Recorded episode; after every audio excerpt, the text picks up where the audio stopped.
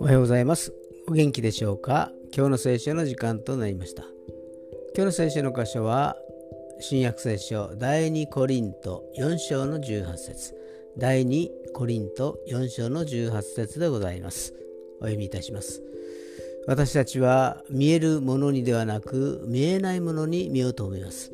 見えるものは一時的であり見えないものは永遠に続くからです。アーメン。イエス様を信じると罪許され永遠の命が与えられ天国にて永遠に主と共に過ごすことができる。それは目に見えない世界ですが確かに信じるに値する事実でもあるのです。この世のものは目に見える世界ですがそこにある権力も名誉も財産も人脈も天国へ行く条件にはならないのです。その条件はただ一つイエス様を信じる信仰のみなのです。今日も主を見上げつつ過ごされますように。それでは今日という一日は皆さんにとって良き一日でありますように。よッしーでした。